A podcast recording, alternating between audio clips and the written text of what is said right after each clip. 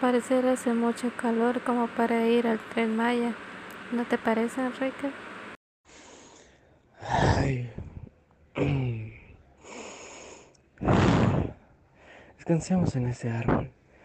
De ahí, don- ahí donde está la sombra. Se ve bastante fresco. Sí, parece buena idea. Bueno, ya estamos aquí.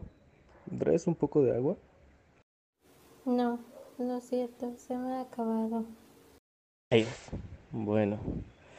Mm. Ey, mira, podemos ir a comprar a esa tienda. Quizás tengan agua. Claro, vayamos.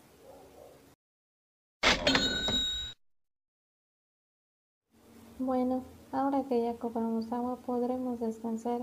Uf, Así es. Y bueno, podemos conversar acerca del tren Maya.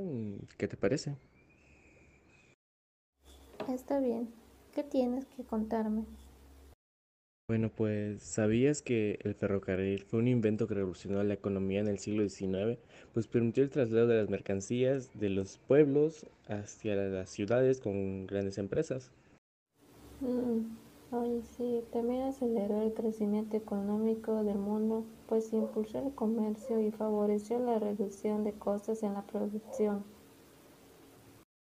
Y fíjate que hoy, el siglo XXI, ha causado revuelo un- una ley aprobada por diputados y senadores para aprobar una mayor competencia y que ellos argumentan no llevará a construir una nuevas vías unas nuevas vías férreas. Mm, sí, todo eso está muy interesante, pero también dijeron que conectarán el mundo maya en cinco estados del sureste mexicano.